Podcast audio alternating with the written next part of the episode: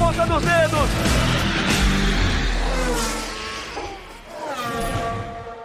Alô, amigos do podcast Na Ponta dos Dedos, eu sou o Rafael Lopes, voando baixo! E a gente vai falar aqui tudo sobre o mundo da velocidade nessa semana, a 17 edição do podcast Na Ponta dos Dedos. Estou aqui ao lado de Fausto Macieira, comentarista do Grupo Globo, nosso especialista em moto velocidade, e do Pedro Lopes, que é repórter do Globoesporte.com, também produtor da TV Globo, do, do Grupo Globo agora, todo mundo junto. Ele também está aqui participando desse programa dessa vez. A gente vai começar falando rapidinho, falando rapidinho não, falando muito longamente aí sobre mais um título do Mark Marques na, no Mundial de Moto Velocidade, o oitavo título dele no Mundial de Moto Velocidade, o Hexa Campeonato na MotoGP, né? São seis títulos na MotoGP, um na 125 e um na Moto 2, não é isso?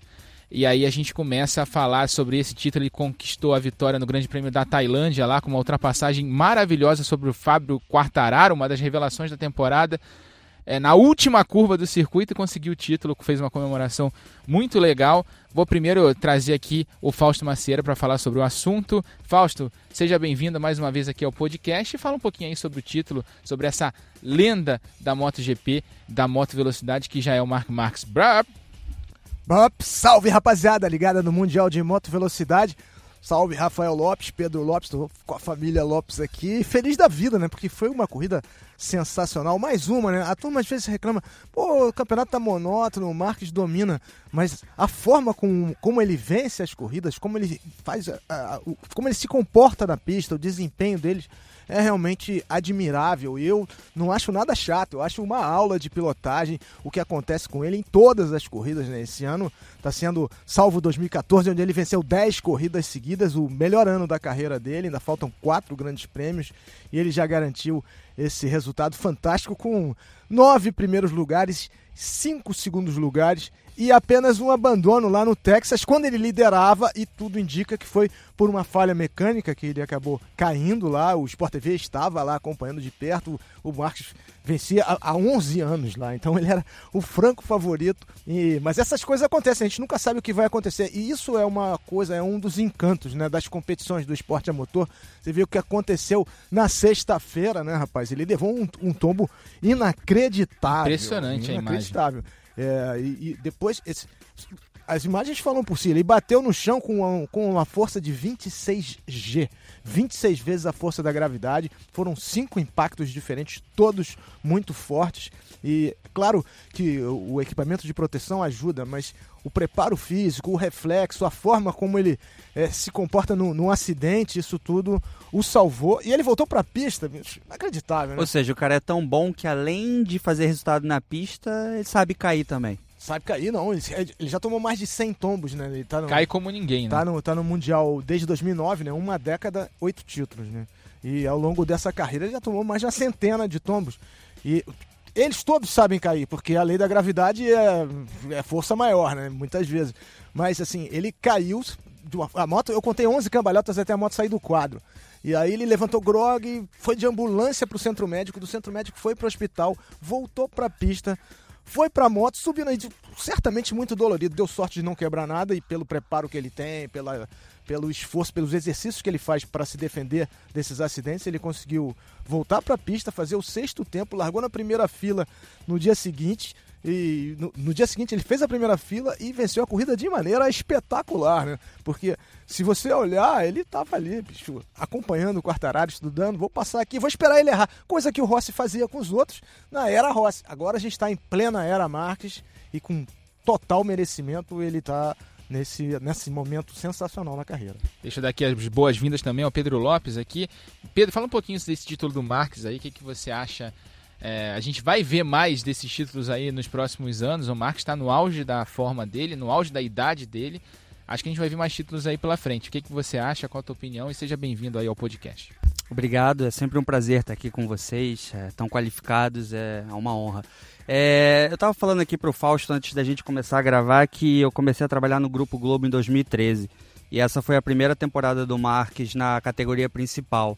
E, e, uma coisa que chamou muita atenção, eu não lembro em que etapa da temporada era aquilo, mas a gente chega em Jerez, o Lorenzo tinha sido homenageado com uma curva no circuito E o Marques vence aquela prova, passando ele e, e dando um, um, uma empurradinha na curva Lorenzo. Você lembra disso, Fausto? Então isso assim, isso de cara já já falou, esse cara é um gênio. E a gente olha para os recordes do Rossi até para o Giacomo, mas o Giacomo é um pouco diferente porque se eu não me engano ele competiu paralelo em mais de uma categoria. E você olha, cara, isso é impossível. Esse, ninguém vai bater o recorde desses caras. E aí tu vê o moleque fazendo o que tá fazendo, assim. É, é realmente impressionante. E você fala, Fausto, sobre o pessoal falando, ah, não é imprevisível, mas é, ao mesmo tempo que você está vendo um domínio tão grande, você está vendo um cara fazendo arte na pista. Então dá gosto de ver. Se a gente tiver um domínio com o cara fazendo o que, que o Mark está fazendo, por favor. Porque até as corridas que ele perde, ele perde na linha, assim. Então tem emoção. Mas é realmente impressionante. Assim, é, o pior resultado ser um segundo lugar é, é muito impressionante. Pois é, é, é, a fome, né, o, o, o, Pedro Rafael, é a fome de vitória, porque nessa corrida, por exemplo, ele tinha que marcar o Dovizioso, ele precisava de dois pontos mais que o Dovizioso, e ele só não fechou o título em Aragão porque tinha caído no Texas, senão ele teria feito a mesma coisa, se as coisas tivessem se desenvolvido, ele estava marcando 25 pontos no primeiro lugar, ele ia fechar com cinco corridas de antecedência, em casa, né? Quer dizer, seria uma apoteose que não aconteceu, mas para os tailandeses que no ano que vem vão receber a segunda etapa, eles deram a maior sorte, né? Porque eles entraram no ano passado, foi recorde de público, eles adoram moto, né? E tem um tailandês bom, né? O Chantra na Moto 2, que chegou entre os 10 primeiros, foi, foi muito bem novamente. Então os tailandeses adoram moto e foram privilegiados de assistir, como a gente era, né? Privilegiados de assistir. Assistimos dois títulos do Valentino Rossi no Rio de Janeiro, aqui perto da gente, né? Então eles deram uma sorte incrível e o Marques, ainda que não seja necessário ele vencer, e ele está com essa cabeça desde 2015, que ele está sendo muito mais consistente, já era rápido desde 2013, como você falou, e ele agora com a cabeça no lugar e andando daquele jeito, escorregando de frente, salvando tombos incríveis, não tem para ninguém no momento. Deixa eu só dar aqui a classificação do campeonato. Mark Marques campeão de novo, né? Sexta vez na MotoGP, oitava vez no Mundial com 325 pontos. Ah, o André Dovizioso é o segundo com 215, ele também está numa boa condição aí para conquistar esse vice-campeonato, mais um vice-campeonato. O pessoal das mídias sociais até brincou chamando de André Dovicioso, né, por causa da propensão dele aos segundos lugares na MotoGP. O Alex Rins é o terceiro na Suzuki com 167, o Maverick Vinhales o quarto da Yamaha com 163, o Danilo Petrucci da Ducati em quinto com 162, o Valentino Rossi na sexta posição com 145, o Fábio Quartararo que disputou a vitória com o Mark Marques nessa corrida na Tailândia é o sétimo colocado com 143 pontos. A briga pelo vice parece praticamente já decidida a favor do, do Dovizioso, mas a briga pelo terceiro lugar vai pegar fogo ali. Você tem o Rins, o Vinhales, o Petrucci e o Petrucci separados por apenas cinco pontos, não é, Fausto? Pois é, a Ducati, ela tem, ela tem até o ano passado, com certeza era a melhor moto do grid, eu acho que continua sendo, apesar do desenvolvimento ter estacionado, curiosamente ou peculiarmente, após a saída do Jorge Lourenço, que gosta de novidade. Né? O Dovizioso é um piloto mais ortodoxo, mais tradicional, não gosta muito de modificar a moto. E o chefe da equipe, o, o, o engenheiro-chefe, que é o Didi da linha, adora modificar a moto. E isso está meio que minando a relação. Acho que a relação da garagem entre os pilotos e a direção está bem ruim, né? O Dovizioso vai ser vice mais uma vez. O Petrucci, depois de vencer o Grande Prêmio da Itália, desencabulou, né? Depois de muitos anos competindo, venceu a primeira. Acho que deu uma relaxada e infelizmente o, o mercado de motos está fechado para o mercado do mundial de moto velocidade está fechado para 2020, mas para 2021 as equipes já estão se movimentando e vem muita coisa. Eu acho que no início de 2020 a gente já vai ter a definição de muitos, muitos lugares para 2021, o que não é bom, né? Porque aí o camarada pô, o, eles estão sondando agora a Ducati, essa notícia é bem recente, estão sondando o Vinhales, né? E pô, se o Vinhales aceitar o canto da sereia da Ducati, né? Pô, vai entrar em 2020 com um contrato assinado para 2021, que foi o que aconteceu com o Lorenzo quando foi para Ducati, né? E depois quando voltou para a Honda, aquela aquela mudança toda. Então, cada vez mais cedo os contratos estão sendo definidos, mas apesar da KTM e a Ducati sonharem e todas as outras equipes com o Mark Marques, ele deve permanecer na Honda, né? Porque a Honda não vai poupar esforços, porque se você olhar o a classificação do campeonato que você viu agora, a segunda ronda tá lá para trás, né? A segunda ronda é o Crutchlow. Dá uma olhada aí, Rafael. É o Crutchlow na nona posição com 102 pontos, são 123 a menos do que o Mark Marques. Pois é, então Você a- tem que ser louco pra abrir mão de um cara desse também. né? E, e foi por isso que o Lourenço foi contratado, né? Para diminuir a marca de dependência. E, e eu acho que acentuou, né? Pô, que o Lourenço, nossa, é, é, é uma grande indefinição. A situação que paira no ar para 2020 é a da vaga do Zarco na KTM e se o Lourenço vai continuar. né? São essas duas coisas. E aí, aproveitando aqui o tema, a gente falou sobre a classificação do campeonato, trouxe o Fábio Quartararo na sétima posição. Ele que talvez seja a grande revelação do ano. Queria saber a tua opinião, Fausto, sobre o Quartararo, o futuro do Quartararo. Você viu um futuro é, brilhante para o Quartararo aí na MotoGP. Ele fez uma temporada espetacular esse ano na segunda equipe da Yamaha, conseguindo resultados às vezes melhores que a equipe principal em algumas corridas, inclusive nessa última, na, na Tailândia. É, Quartararo é, é o grande próximo nome da MotoGP? Ah, a gente espera que seja, né? A gente precisa de um rival à altura do Mark Marques. O Quartararo tem sido assim. É, acho que vai continuar sendo, mas a preocupação é o que aconteceu com o próprio Zarco, né? Que quando andou de Yamaha foi muito bem, parecia que seria aquele piloto que realmente enfrentaria no lugar do Vinhales, seria o anti-Marques, e quando ele saiu da Honda, da, da Yamaha e foi para KTM, esperava ter ido para a Honda, eu acho que mentalmente ele já ficou abalado, demitiu o empresário porque não negociou direito, a Honda fez uma oferta para ele, o empresário parece que não levou ao conhecimento dele, e ele se perdeu completamente, né? Perdeu a confiança na moto, a KTM está num estágio mais atrasado ou menos adiantado do que a Yamaha, é uma moto mais difícil de pilotar, e o Zarco, acho que ele tem agora uma oferta para ser piloto de teste da Yamaha. Eu acho que ele não tá, tá cozinhando a Yamaha, esperando para ver o que é que o Lorenzo vai fazer. Mas o Quartararo tá no mesmo caminho e tem um passado. O Quartararo foi bicampeão mundial júnior de Moto 3.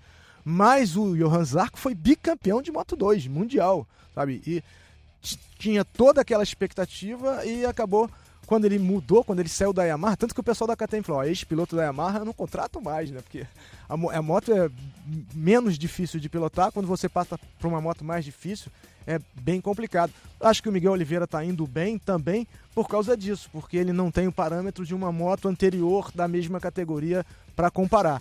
Então, o Quartararo, a minha proposta é o próximo que nego vai reclamou na época que eu fiz, mas continuo fazendo. É a minha visão era o seguinte: se eu fosse a Yamaha, eu convenceria o Valentino Rossi a fazer uma inversão com o Quartararo. Botava o Rossi na equipe da Malásia para vender moto na Ásia até dizer chega, vai vender, já vende. E botava o Quartararo ao lado do Vinhales na equipe oficial. A equipe ia diminuir, ia passar de. De a- a média de idade ia passar pela metade. Os dois somados dão quase a idade do Rossi. Eu acho que era a melhor solução. Falta convencer o Rossi. E eu acho que o Rossi não vai parar nem no final de 2020. Então essa solução era bem salomônica. E você acha que a gente vai ter uma disputa não só de Marques, mas da família Marques pelo título em breve? É possível a gente ver isso em breve? Eu acho que sim. Eu acho que o, o Alex Marques quer repetir a trajetória do Zarco. Eu, ele não tinha nenhuma proposta boa. Só vai subir um piloto da Moto 2 para a MotoGP, que é o Brad Binder, né, que vai entrar na equipe satélite da KTM.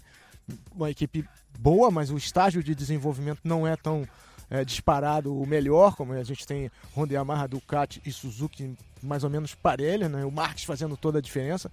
E eu acho que o Alex vai ficar. Ele foi vetado na Yamaha, ele tentou ir.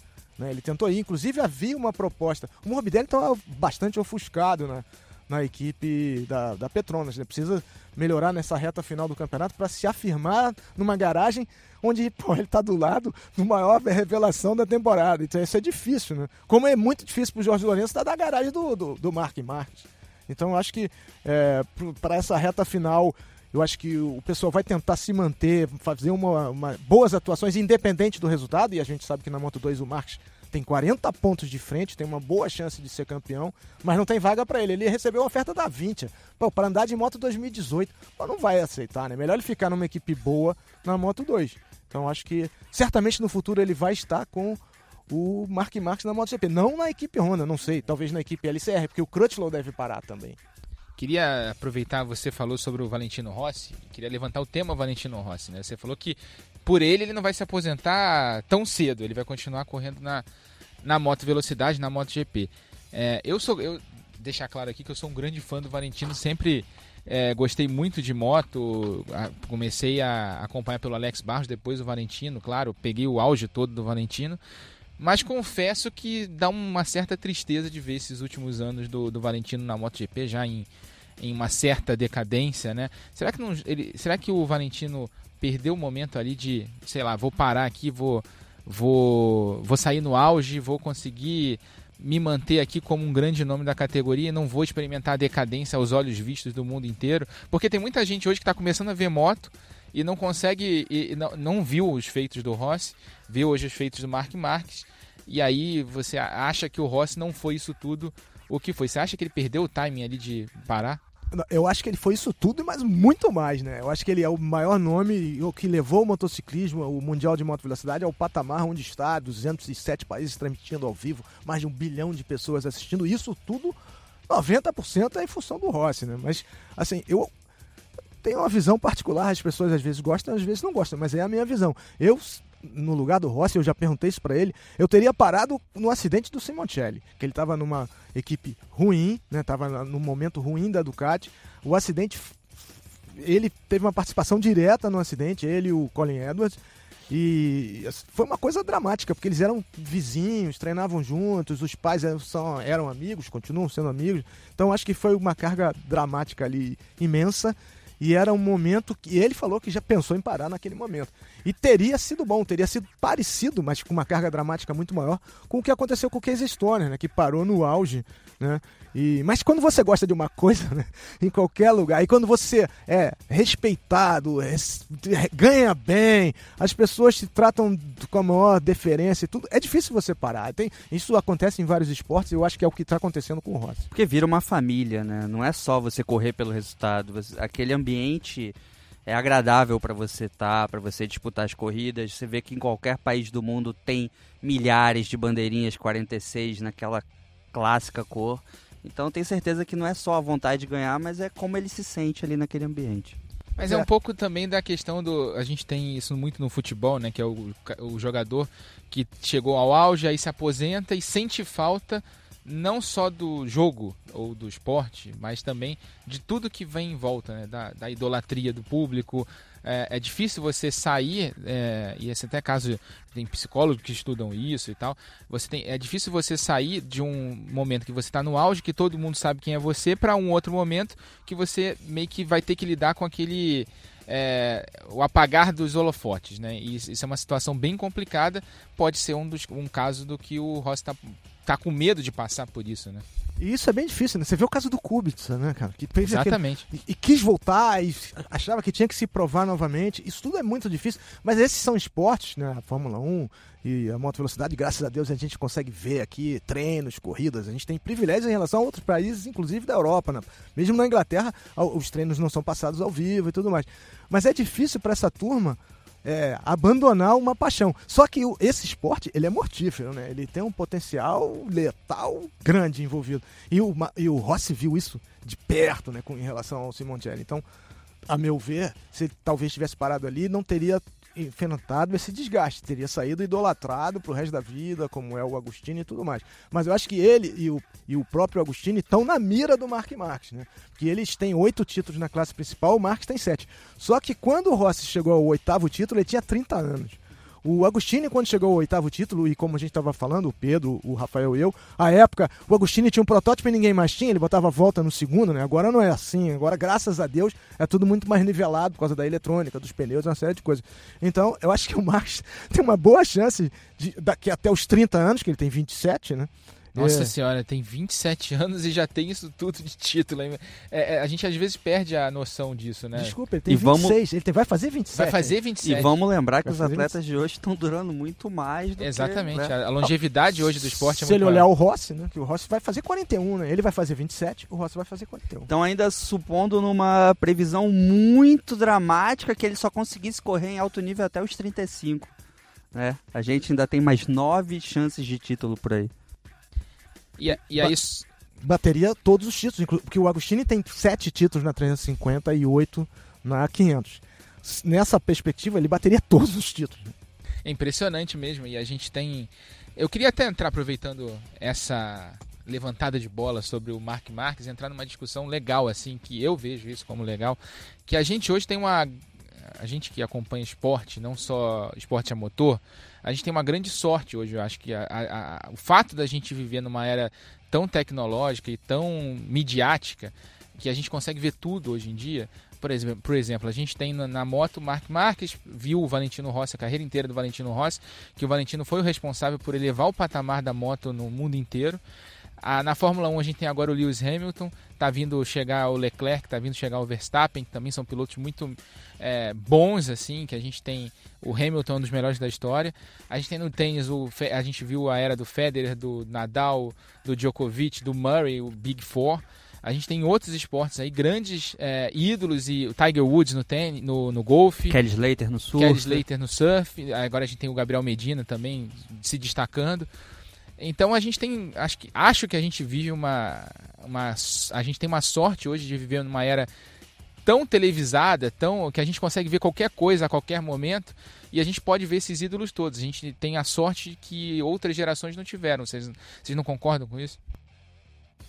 Com certeza. E, e não só isso, Rafa. É, não só ter a possibilidade de ver, mas de, de uma imersão para quem realmente ama em termos de dados e até você ficar navegando na câmera on-board do cara. E isso tudo com uma qualidade que você consegue perceber os mínimos detalhes, né? Pois é, tem muita informação agora. Você vê a pessoa treinando, você vê, ah, saiu com a namorada, todo mundo sabe. Antigamente, a gente teve também a era do Schumacher, a era do Vettel, e isso também foram importantes. Mas nessa época, a época do Agostini, que é o maior vencedor, a época do, do, do John Surtees, né, que foi o único Sim. piloto a vencer a Fórmula 1 e a moto velocidade, mas aquilo não, não tinha muita visibilidade, porque só acontecia na grande imprensa a notícia ruim, um desastre, tá, bateu, não sei o quê. E, então, hoje você vê as coisas. Você consegue até interagir com, né, com a pessoa é, com muito mais facilidade, muito menos produção, muito menos recursos de quem está se comunicando. Isso eu acho que aproximou todos os esportes e esses esportes de grande de impacto, como o surf, como o tênis e tal, eu acho que ganharam muito com a modernidade. É porque hoje, desculpa, Rafa, é porque hoje você tem a chance de ver o dia a dia do cara na rede social dele do atleta que você gosta, assim, do que ele está fazendo em casa, é, às vezes tomando um café, ele posta, e muitas vezes você comenta e tem a chance de ser respondido. E numa época, um pouco, sei lá, 10 anos atrás, você não, não tinha essa possibilidade. Você mandava aquelas cartas, aquelas cartas que o pessoal desenrolava, tcham, tcham, tcham, tcham mas não tinha a chance de você ver o que o cara faz no dia a dia, conversar com ele e às vezes ele te responder. Eu acho que isso aproxima muito. É, eu acho que isso serviu para humanizar o ídolo, né? No caso, você ter cara vê que ah, o cara também vai, o cara também joga o futebol dele, o cara também sai com a filha pro colégio, leva a filha no colégio, nas horas vagas, obviamente, e no final de semana, no, durante os eventos, nas datas de evento dele também faz o, o que ele faz tão bem. Acho que na Fórmula 1, a gente, se a gente falar de esporte a motor, a Fórmula 1 o grande responsável por esse salto de popularidade foi a rivalidade Senna e Prost lá na década de 90 ainda e depois ao longo Concordo dos plenamente. ao longo dos anos a gente teve esse advento das mídias sociais, a Fórmula 1 depois de muito relutar abraçou isso e hoje se aproveita desse crescimento. O Rossi e o Biad, na época. O Rossi e o Biad, a rivalidade na MotoGP, é, né? O Rossi e Mark Marques, né? o, Rossi, o Rossi é o plano de fundo disso tudo, é a linha que vai ligando essa, esse crescimento da moto, é, bem, é, é muito culpa do Rossi, né? É... Rapaz, o Rossi na Austrália, a gente vai ter agora esse fim de semana de folga, na semana que vem é o Grande Prêmio do Japão, no dia 20, no dia 27 é o Grande Prêmio da Austrália. O Rossi vai fazer 400 grandes prêmios, 400 largadas. Você considerar que o campeonato vai ter 900, acho que 930 corridas, o Rossi. Quase a metade. Em 71 anos foram 930 corridas. E o Rossi vai largar número 400, quer dizer, ainda que ele não faça mais nada, que ele não classifique, fique no Q1 e tudo mais, o que ele já fez em prol do esporte, em prol do motociclismo de uma maneira positiva, né, e não negativa como a gente vê normalmente, é uma coisa que não tem parâmetro. O próprio Mark Marques é um produto disso. O Rossi era o ídolo do Marques e da família toda no início. Então a gente vai, vai começar a classificar a MotoGP em antes de Rossi e pós-Rossi daqui a pouco, ou Fausto? É, eu acho que sim. A MotoGP era antes do Agostini e pós-Agostini, depois veio a, a, o início da era Rossi. Eu acho que o Casey Stoner também teria uma era. Tivemos a era Durham, né? Podemos ter, poderíamos ter tido a era Wayne Rainey. É, né, eu, eu, era muito fã do Wayne Rainey. Pois é, eram pilotos sensacionais. Os, os, americanos nessa época andavam muito bem, né? Mas hoje em dia a gente vê. É, é, o que está todo mundo esperando? O sucessor do Mark Marques. Não é o sucessor do Rossi, é o sucessor do Mark Marques. O, o Rossi foi sucedido pelo Mark Marques. Né?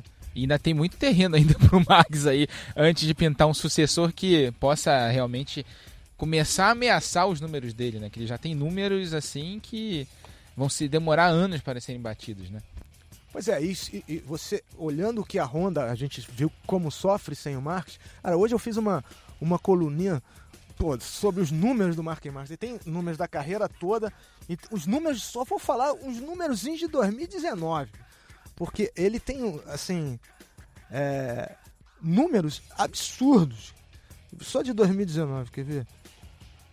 É, está ao lado lá, isso tudo é assim passou o Giacomo Agostini nesse aspecto, naquele outro.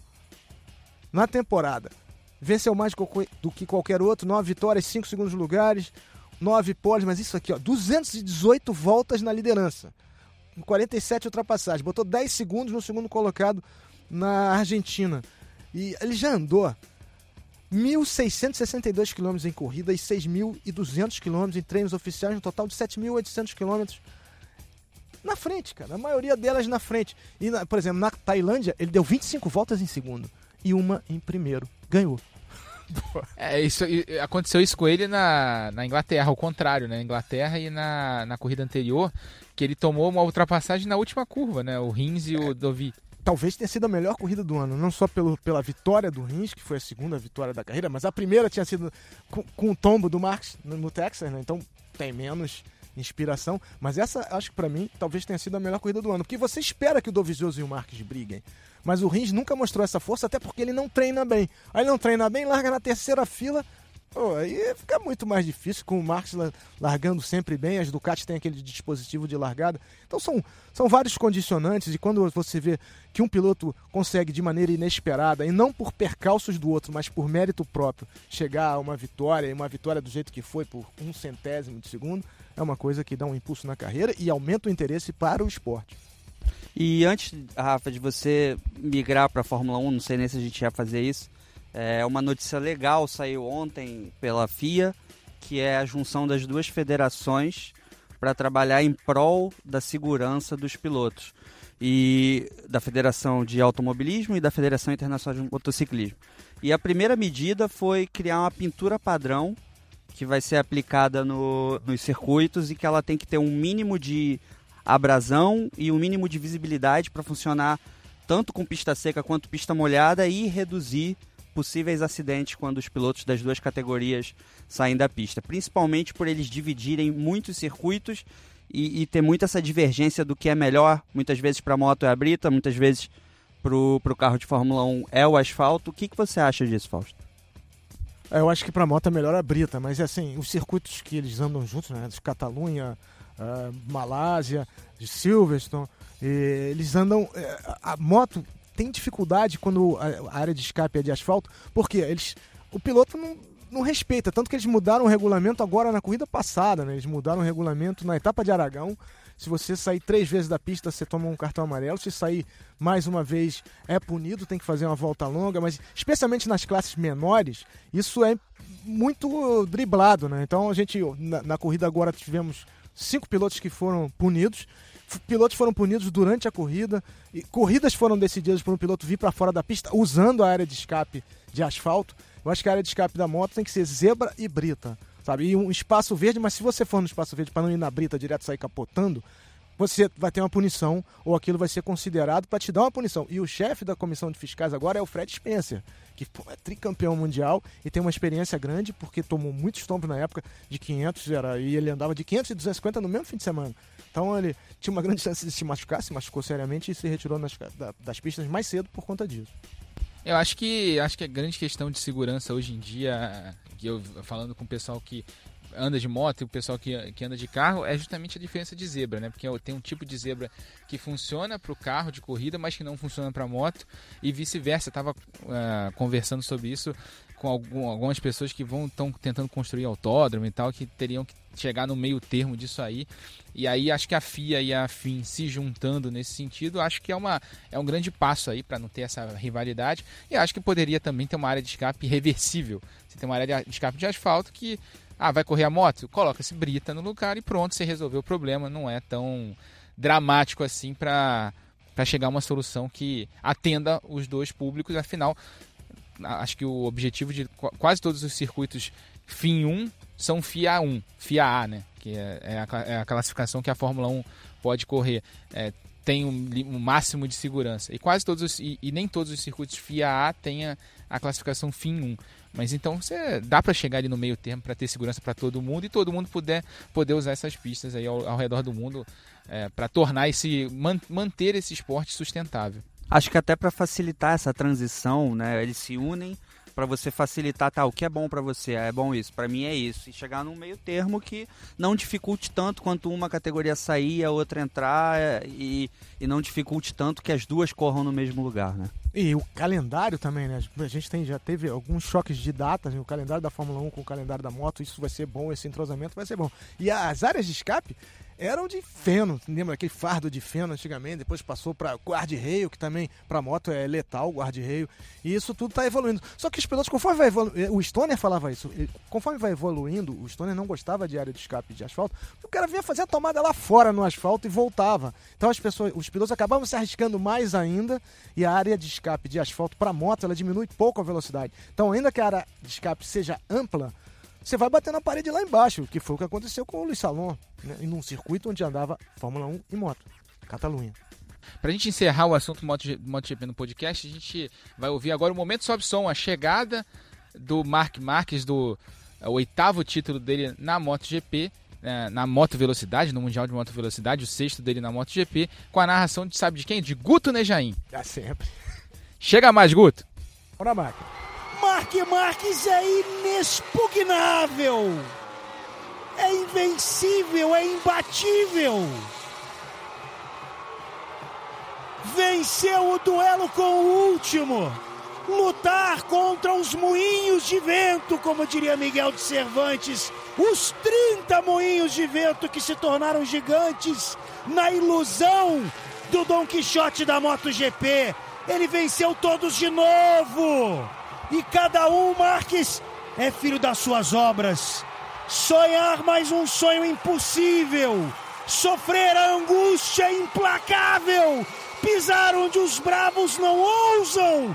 Marques vem para a vitória, não deixa Quartararo. Marques chega de novo na última curva é para arrepiar, é campeão mundial, repara o mal irreparável, enfrenta o inimigo invencível, tenta quando as forças se esvaem, alcança a estrela inatingível. Essa é a busca de Mark Marques, campeão do mundo de 2019.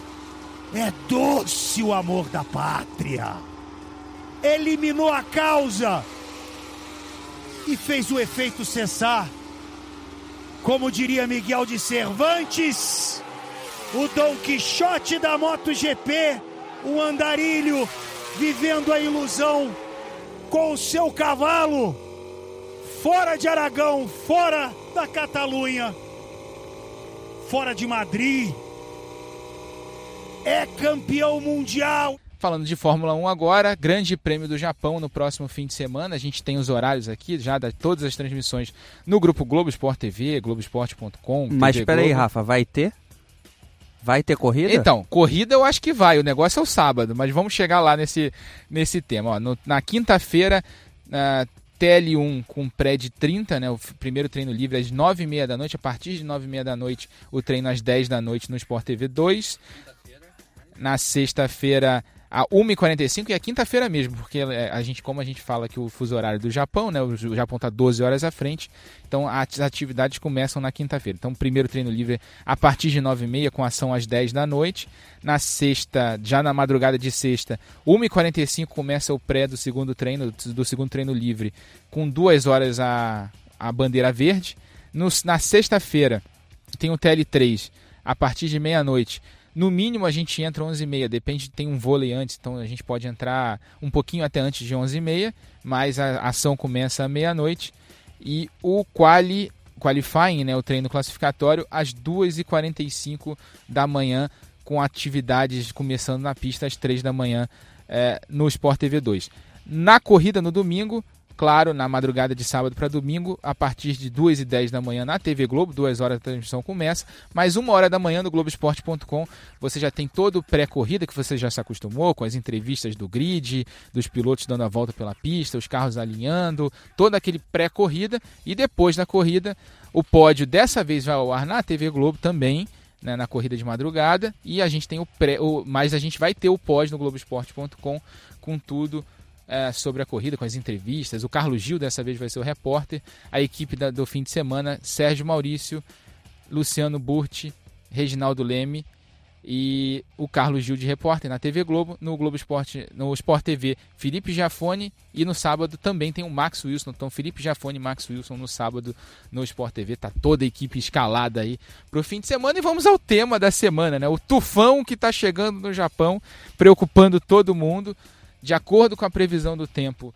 não tem risco para as atividades de sexta-feira, né? Deve ter um pouco de chuva se no, no, segundo treino livre, mas nada dramático. O tufão chega ao Japão no sábado, de acordo com as previsões até agora. A gente está falando, gravando esse programa na terça-feira, que vai ao ar na quarta. Então a, posição de momento é que o tufão chegue ao Japão no sábado e deve passar próximo de Suzuka. Então a gente tem um sábado em risco aí de atividades e a corrida no domingo já com, com sol, com sem chuva.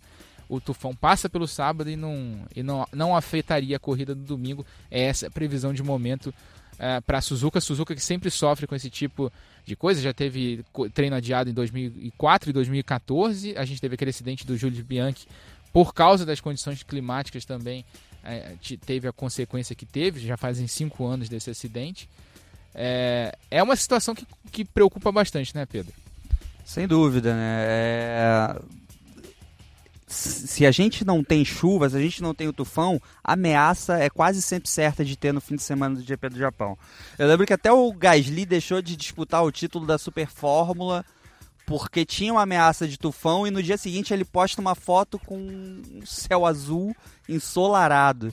Então, assim, é sempre um fator que complica no Japão. Ainda Fora mais nessa época do ano, que é a época dos, dos tufões, tufões, né? né? É, é, e é numa área muito ruim ali do Pacífico Exato. que o Japão fica. Né? Vai de agora até março, se eu não me engano, a, a temporada de tufões lá. E a moto corre lá semana que vem, né? Em Moteg, né? Pois é, que é outro lugar também difícil, né? Suzuka, as motos correram lá até 2003, né? E com o acidente do Dajiro Kato, o Mundial de Moto Velocidade, foi para outra pista da Honda, que é a Twin Ring Motec, também uma pista excelente, mas as mesmas condições de tempo, né? Difícil, nevoeiro, frio, chuva, é bem complicado para os pilotos Imagina os de moto, né? De carro já é difícil, de moto é bem mais complicado. A própria primeira corrida no Japão, se você me corrige se eu estiver errado, em 76, que é aquela famosa disputa entre Hunt e Lauda, o clima foi. Quase não teve corrida porque era o circuito de Monte Fuji, né? De Fuji Speedway, ficava ao pé do Monte Fuji e aí é, tinha uma neblina muito forte, uma chuva muito forte, condições climáticas totalmente adversas. A corrida só aconteceu porque seria a primeira corrida televisada para o mundo inteiro, aquela corrida de Fuji, a decisão do título entre Hunt e Lauda, e o Lauda desistiu logo no início da prova, ele que vinha daquele acidente em Nürburgring, que também foi debaixo d'água, ele vendo as condições do tempo, resolveu abandonar a prova e ainda assim o Hunt teve que lutar até o fim da prova para ser o campeão naquele ano. O Japão sempre passa por esse tipo de situação, mas deixa eu só trazer aqui uma é, uma curiosidade, é porque todo mundo. Bom, sábado vai ser aquela interrogação. A gente vai entrar no ar, não vai saber se vai ter treino, com chuva acontecendo. Vamos à regra, porque a regra é o que mais importa, né? Não existe no regulamento uma previsão de, é, é, de não existir a classificação no fim de semana. Então, por exemplo, se por acaso, por algum motivo, o qualifying não for realizado, não existe no regulamento uma regra que defina a ordem de largada. Por quê? Porque o regula... É, isso é feito de propósito para deixar a decisão do fim de semana nas mãos do diretor de prova e dos comissários esportivos do, da FIA. Isso é feito por quê? Porque você, por exemplo, na Índia, nos Estados Unidos e na NASCAR, é, quando chove num, numa corrida em oval e que você não pode ter corrida com chuva em oval, quando chove no momento do treino, o treino é cancelado e a posição de largada é definida pela ordem é, do campeonato. Na, na, na, na, Indy, pela ordem dos pilotos e na NASCAR, pela ordem dos donos dos carros. Né? Então é, tem, tem essa diferença de regra. Na Fórmula 1 não existe essa regra, porque a ideia sempre da direção de prova é fazer o qualifying de alguma forma antes da corrida. Então a gente já teve algumas situações no próprio Japão em 2004 aconteceu isso. É, nos Estados Unidos em 2015 aconteceu isso e no, no 2015 ainda foi mais extremo porque choveu durante o, o segundo qualifying, né? O, a, quando eles marcaram para fazer o qualifying. E eles encerraram o treino após o Q2 e valeu a ordem de largada do Q2. Então é, é, esse tipo de regulamento, só para a gente esclarecer antes que comecem as dúvidas no fim de semana, é, é feito justamente para o diretor de prova ter uma margem de manobra ali e tentar sempre realizar o qualifying, porque o qualifying faz parte do show para quem está na arquibancada. É diferente da MotoGP, né? A gente tem os treinos de sexta-feira, no caso, isso aconteceu no Texas esse ano. Se o, sábado tiver tempestade e for excessivamente perigoso para os pilotos, o tempo de sexta-feira, os tempos combinados dos dois treinos de sexta é, servem como decisão do grid. Eu acho plausível essa regra. É, na Fórmula 1 não. Na Fórmula 1, o, no caso, os treinos de sexta podem até ser usados, mas não existe uma definição uh, no regulamento para isso. Ele pode, por exemplo, o diretor de prova pode decidir fazer um quali mais curto no domingo pela manhã, pode fazer o quali inteiro no domingo pela manhã, como já aconteceu. Aconteceu isso na Austrália também em 2014, se eu não me engano. Se alguém me corrige se eu estiver errado mas uh, é justamente para você fazer. Eles fizeram um quali inteiro no, no, no, nos Estados tentaram fazer o quali inteiro nos Estados Unidos em 2015, é, não conseguiram e terminaram no Q2. No caso da, por exemplo, ah, não vai dar para fazer o quali inteiro porque choveu até 10 da manhã. Então vai, sei lá, vai um carro de cada vez para a pista e cada um faz uma volta rápida e aí define o grid de largada dessa forma. É feito para você ter uma, uma liberdade, margem, né? É, uma margem de manobra ali para você não ter que, pô, Aí começa, beleza, o regulamento diz que vai ser decidido pela ordem do campeonato ou pelo treino de sexta. Aí começa aquela pressão política. Aí a Mercedes foi bem no treino de sexta, a Ferrari foi bem no treino de sexta. Aí começa aquela pressão a pressionar, não, vai valer o treino de sexta, não vão fazer o quali, ou então a classificação do campeonato, mesma coisa. Quem tiver bem vai ficar fazendo pressão política.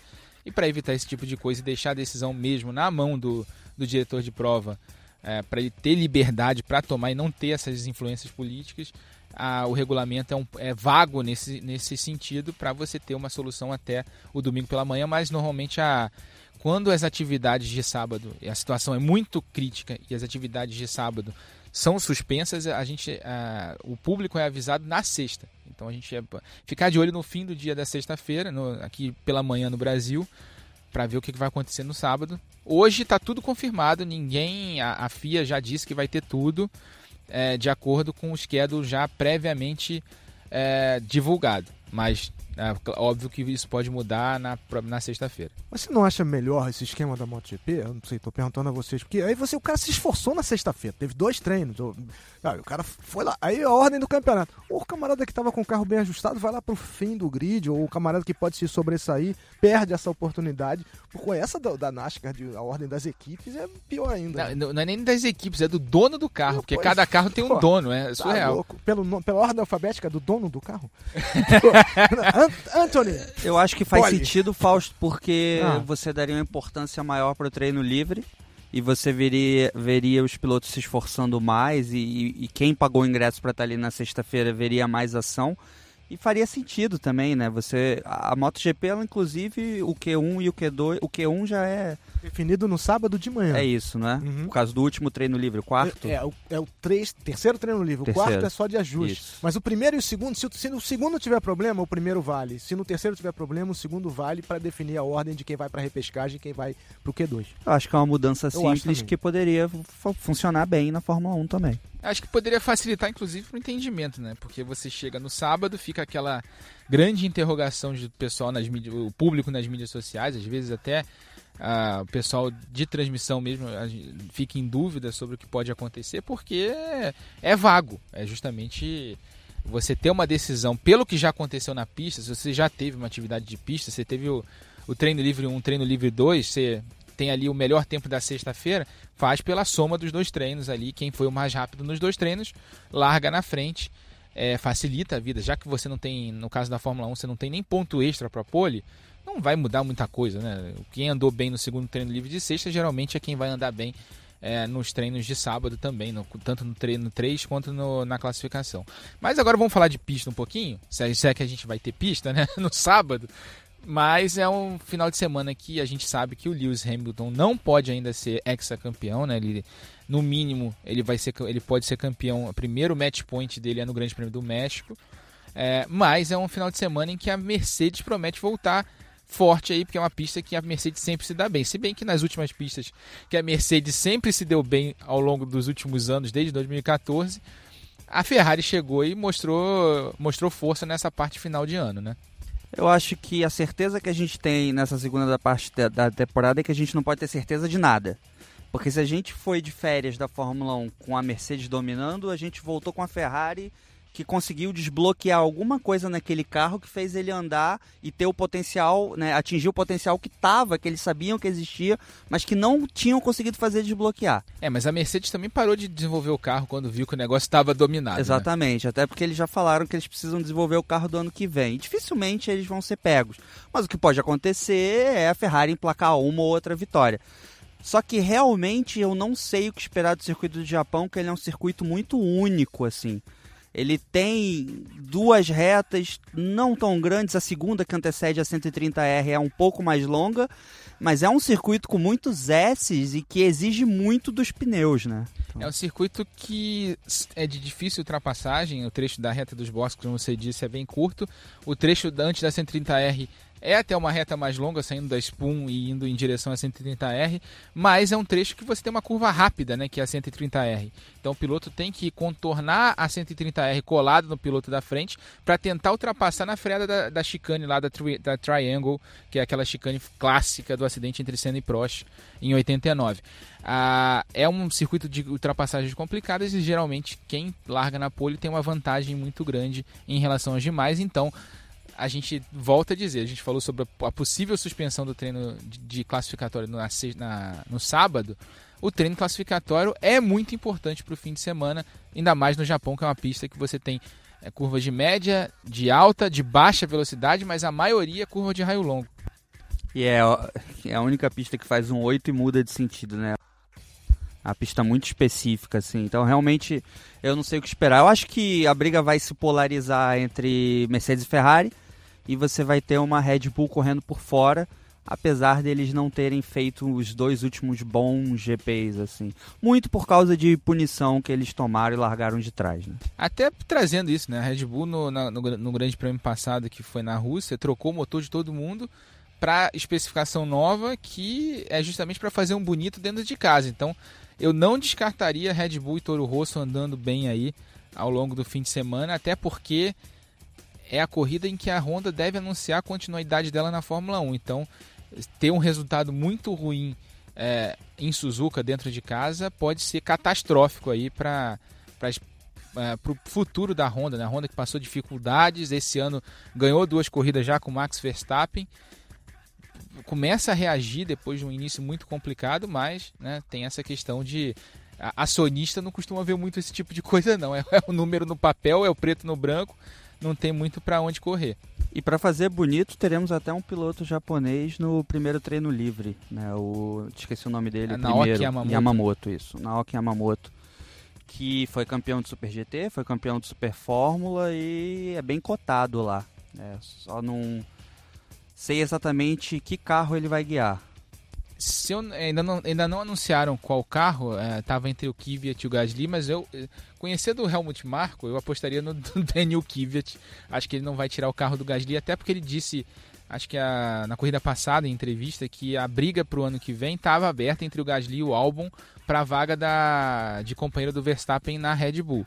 Então eu não acho que ele vai tirar o Gasly do carro. Mas o Gasly eu... tava lá na Tailândia. Tava aproveitando, né? É, é, eu acho que assim, acho que a Fórmula 1 está num momento muito bom, né? O renascimento dos adversários da Mercedes.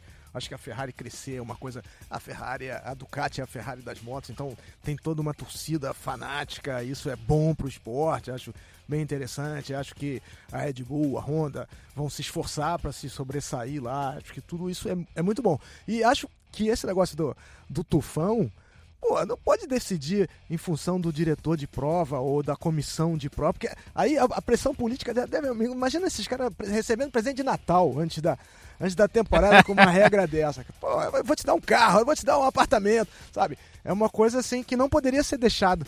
É, eu acho que essa autonomia nesse momento, claro que o campeonato, concordo com você, já está praticamente decidido, mas até enquanto a possibilidade matemática, você viu o que aconteceu com o Marques na sexta-feira. Se ele não corre, o Dovizioso ia pô, crescer, ia ficar feroz, né?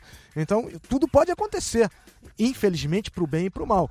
Mas eu acho que esse tipo de decisão tem que ter um regulamento para não dar essa, esse espaço cinzento para as manobras de bastidores. É que isso é uma, até aproveitando, Fausto, é uma herança já da época do Bernie, né? Porque ficava tudo na mão do Bernie e, a, e o Bernie sempre teve ideia, tem que ter o show, não importa quando aconteça. Então, quando a gente teve cancelamento na Austrália, ele ainda era o, o diretor da Fórmula 1, né, o diretor comercial. Depois, a, esse do Grande Prêmio dos Estados Unidos, a ideia dele era sempre fazer o qualifying, não importa a que momento, mas era fazer o qualifying. E aí as equipes reclamaram, por exemplo, nos Estados Unidos, porque a margem entre o qualifying e a corrida no domingo ficava muito pequena. Né, o intervalo lá tinha, tinha que ter um tempo mínimo de 3 horas e não, e pelo horário que ia parar de chover não dava para as três horas, as equipes reclamaram, mas foi feito do, da mesma forma. É, é, na Fórmula 1 é muito mais uma questão comercial do que uma questão esportiva. Se tiver esportivo. E ele que decidia, né? E ele que decidia. E agora é a Liberty. A Liberty tem um pouco mais de maleabilidade nesse tipo de, de, tá menos de decisão. Menos centralizada, né? Isso, é uma, é uma é muito mais próximo de uma democracia do que com uma ditadura como era o Bernie. O Bernie cansou de dizer que adorava as ditaduras e que era a forma de resolver. Amigão do Putin. É, né? pois é. Tá lá na rua. O grande prêmio da Rússia tá na Rússia por causa do Bernie, né? Mas tudo bem. Mas vamos falar sobre pista, continuar falando sobre pista, só pra gente é, falar um pouquinho mais de Fórmula 1. Leclerc e Vettel, hein? Vai azedar? Acho que já esse processo já começou. A gente já viu o Vettel ir em Maranello disse que ia. Teve reunião, né? Teve reunião, a Ferrari fez questão de divulgar. Ninguém ia saber se ele tivesse ido lá ter reunião. A Ferrari fez questão de divulgar que Vettel foi lá conversar com o Binotto. Você é tetracampeão. Você tá vendo um garoto de 20, 21 anos crescer do seu lado. Você vai se sujeitar a ser o preterido? Você não vai sujeitar a isso. E foi mais ou menos o que aconteceu no GP da Rússia, né? É, tá bom, eu deixo ele passar, mas ele tem que chegar mais perto né, e querer adiar um pouco essa decisão. Então eu acho assim, a situação do Vettel ela vai ficar cada vez pior, porque ele tá chegando ao fim de carreira, né, em termos de idade, assim. É, mas ele regula com o Hamilton também, Sim, né? ele tá chegando acho lá. Acho que a decadência e... chegou antes. Né? É isso, e, e, o Leclerc não, ele tá no outro momento, ele tá no momento de crescimento, ele acabou de chegar na equipe, é o primeiro ano dele, o segundo de Fórmula 1. Eu, eu, sobre a Ferrari, a, a, dupla vai continuar Vettel e Leclerc pro ano que vem. Eu prefiro esperar o um ano que vem, que vai que a Ferrari faz um carro neutro ali. E aí a gente vai ter uma briga legal entre os dois. E, e aí o Binotto que a, consiga administrar essa encrenca, né? Porque vai ser uma encrenca. Ele disse que é um, para ele é um prazer, né? Tipo uh -huh, assim, ter uh -huh. esta dor de cabeça para tá administrar. Bom ter que administrar dois pilotos boníssimos. Eu assim. acredito. Uhum. Você acredita também, Fausto? Cara, se você lembrou bem do, do, do Senna e o Prost na McLaren, o sufoco que era. Nós brasileiros estávamos achando uma graça imensa, né? Porque o, o, o Senna, ele era mais talentoso que o Prost. O Prost era mais formiguinha, mais trabalhador, mais consistente, mas o Senna tinha um talento natural que era superior. Não que o outro não for, não tivesse, mas acho que a gente está na mesma situação. E eu concordo que o, que o Vettel já está no meio declínio, né? É, é muitíssimo talentoso. A gente viu isso com o Alonso, cara. Então, pô, chega um camarada na tua garagem, pô, com metade, uma idade bem menor, passando por cima de você, é difícil, é difícil administrar isso e administrar isso com ética, com elegância, sabe? Isso é o complicado. Acho que o Vettel tá levando, levou bem até o Grande Prêmio da Itália, né? Quando teve aquela, toda aquela polêmica do Q3, que o Leclerc não deu o vácuo que tinha sido acertado lá, porque em Monza, para você fazer uma pole position, você precisa muito do vácuo do companheiro de equipe. E aí o Vettel, para mim, no meu, a meu ver, resolveu dar o troco no Leclerc quando na estratégia lá do Grande Prêmio da Rússia. Também a gente não sabe se, por exemplo, se não dá o problema no carro do Vettel, se o Leclerc ia ganhar realmente a corrida, se o Leclerc tivesse passado o Vettel no início da prova, ele ganharia a corrida, porque o, problema do Vettel continuaria existindo, né? Ainda tem essa questão. Foi uma aberração de estratégia ali que fez a, a estratégia da Mercedes funcionar também. A gente tem que lembrar desse, desse ponto. É, a, a Mercedes ela foi muito feliz e ela pode ter ganho a corrida no Q2 quando ela decide com os pneus médios para a pista. Que Isso deu, fez deu... toda a diferença. Você tem o elemento sorte, você tem o elemento sorte porque você não tem como prever se e quando o safety car vai entrar.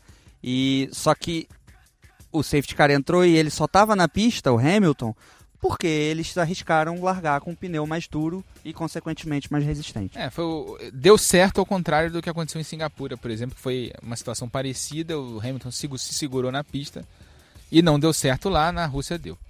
Mas é, eu acho que o Vettel já tá abafado pelo Hamilton.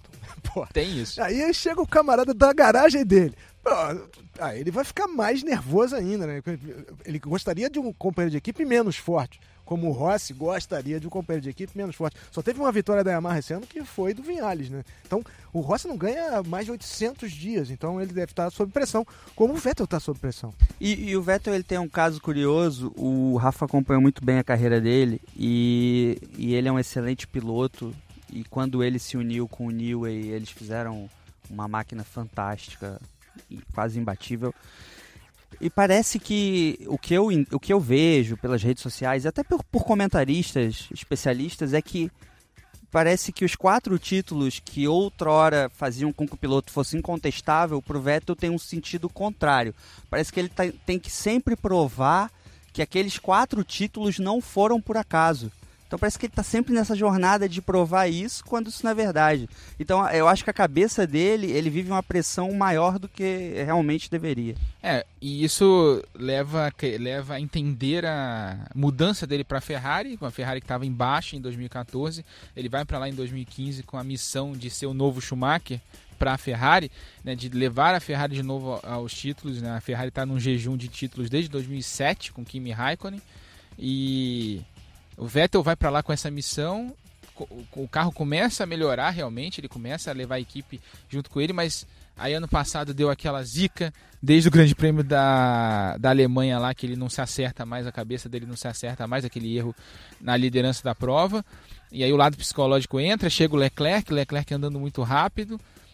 Acho que a cabeça dele foi para o espaço. E normalmente é o contrário, né? Ele na, na Red Bull, por exemplo, ele acabou com o Marco Weber, né? Que Marco Weber não tem, não era um cara talentoso, mas era um cara constante. E o, e o Vettel acabou com o Weber dentro, dentro da equipe Red Bull.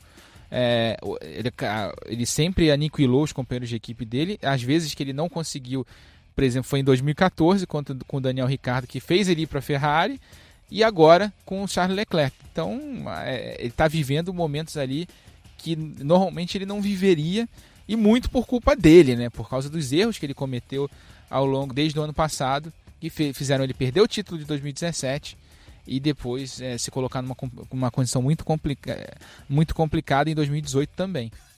Ah, o carro da Ferrari ele já era muito bom em 2017. Ele era um carro que estava para bater de frente com a Mercedes. 2018, então, acho que ele é até um pouco melhor em geral, salvo pistas específicas que a Mercedes é bem melhor. Era um carro e eles não conseguiram reverter isso em título, né? Mal comparando, foi quando o Rossi foi para Ducati. O Rossi já era uma pessoa, era um piloto consagrado com vários títulos, como é o Vettel, mas ele tá na Ferrari, pô, o carro mais Agora eu vou levar a Ducati né? ao título, pois é, exatamente. É, e, não, e não consegue, a frustração é grande, e eles são muito exigentes, são perfeccionistas, né? Então a, o desapontamento é grande, e isso aí te põe numa espiral que não tem como sair. Então vamos lá. Palpites para o fim de semana, começando com Pedro Lopes, pole e vitória. Quem leva no Japão? É, pole de Charles Leclerc, mas a vitória vai para Lewis Hamilton. Fausto. Cara, eu gostaria que o, Verstappen fizesse alguma coisa. E ele é muito veloz em treinos e eu gostaria que ele se sobressaísse lá também para ter mais gente, para ter mais alternância nessa fase boa da multifacetada Fórmula 1. Torço pelo Verstappen na pole e no topo do pódio. Então, vamos lá, eu gosto de jogar contra a banca, então vai Hamilton de, vai, largar na pole, vai chover, vai estar tá molhada a pista ainda, e a vitória com Max Verstappen que vai fazer, vai ganhar em casa na Honda e vai dar o troco daquele GP2 Engine, né, do, do Alonso, que foi também lá em Suzuka e que humilhou a Honda dentro de casa. Acho que todos nós gostaríamos de ver esse cenário e arrisco dizer que se tiver chuva na corrida, as chances dele aumentam muito mais. É, porque assim. aí facilita a ultrapassagem, tem mais erro na pista também. Vai ser uma Você boa... não depende tanto do carro, vai mais do piloto também, iguala um pouco... E são três pilotos muito bons na chuva, né? Tanto o Hamilton, quanto o Verstappen, quanto o Leclerc. Vai ser uma disputa bem legal, porque aí na chuva iguala bastante as coisas, vale muito mais o talento do piloto. Acho que a gente vai ver, se chover, se tiver a pista úmida ali, a gente vai ver uma grande corrida em Suzuka no domingo. Eu acho que em qualquer situação vai ser imperdível essa corrida. Então vamos lá, a gente tem aqui o e-mail do podcast, podcasts com S no fim, arroba globesport.com, podcasts arroba globesport.com. Você pode mandar sua mensagem, sua crítica, seu elogio para participar aqui do podcast Na Ponta dos Dedos. A gente tem a participação nessa semana do Luiz Felipe Maia elogiando a reportagem a entrevista do Globoesporte.com com o Rubinho, que ele abriu o jogo da, da vida inteira, uma entrevista muito longa. Deu parabéns ao Felipe Jafone, nosso comentarista, que fez uma grande prova na Copa Truck em Cascavel, né, ele chegou na quarta posição na segunda corrida e na nona na primeira corrida, as vitórias do Beto Monteiro e do Paulo Salustiano. A gente transmitiu a corrida aqui no Sport TV. E para encerrar, ele fala que vem a Suzuka, tomara que sem tufão, mas com chuva para dar uma boa animada. Acho que ele está em sintonia com a gente aqui, todo mundo torcendo por chuva. Uh, no Grande Prêmio do Japão. Lembrando que você pode participar de novo do podcast, é, mandar um e-mail com podcasts@globesport.com, podcasts com S no fim, arroba globesport.com. William Rodrigues, César Cossenza, Harrison Herman, todo mundo participando aqui do podcast na ponta dos dedos. E antes de terminar, a gente tem uma mensagem do Caio Collet, ele que se sagrou melhor entre os estreantes da Fórmula Renault Eurocup, né, um dos maiores talentos aí do automobilismo brasileiro para os próximos anos. E ele mandou uma mensagem aqui pro Na Ponta dos Dedos. Fala aí, Caio. E aí, Rafa e amigos do podcast Na Ponta dos Dedos. É, esse fim de semana em Ride a gente conseguiu o título de campeão entre os estreantes. Eu acho que esse fim de semana foi o melhor fim de semana da temporada, com dois pódios. E fiquei muito feliz com isso, acho que conseguiu evoluir bastante. E também na temporada, acho que a gente estava sempre constante entre os quatro primeiros. Então, queria agradecer a equipe aí, a todos pelo suporte durante esse ano. E ainda tem mais uma etapa, uma etapa a ser feita em Abu Dhabi e a gente vai com tudo buscar a nossa primeira vitória. E conto a todos vocês. Um abração aí e bom programa. Mais uma edição, a 17 edição do podcast Na Ponta dos Dedos. A gente chega ao fim. Queria dar um abraço no Pedro Lopes, agradecer pela participação e que seja uma grande corrida no fim de semana, né, Pedro? O prazer é meu. É tenho certeza que vai ser uma grande corrida. Já estou preparando o café para conseguir ficar três dias acordado trabalhando, mas eu tenho certeza que vai ser especial com ou sem chuva. Então, todo mundo ligado, quinta, sexta, sábado, sábado para domingo. E conto com a sua presença também, Fausto. Ah, não vou perder essa não, rapaz. Reta final de temporada é muito bom. Todo mundo quer deixar uma ótima impressão no final, especialmente correndo na casa da Honda, onde é, os gigantes do, do, dos motores estão por lá, né, junto com a Europa, mas a, é, no Japão é sempre uma prova imperdível em tudo e por tudo. Vai ser uma grande corrida. Obrigado a vocês pela oportunidade de falar de esporte a motor, de falar de moto, falar de automóvel. Valeu, Fausto. Obrigado aí pela participação também aqui nessa 17 edição do podcast Na Ponta dos Dedos. A gente se vê na próxima semana com mais uma edição do programa. E até lá. Bah. Velocidade no Grupo Globo, emoção na pista. Na ponta dos dedos.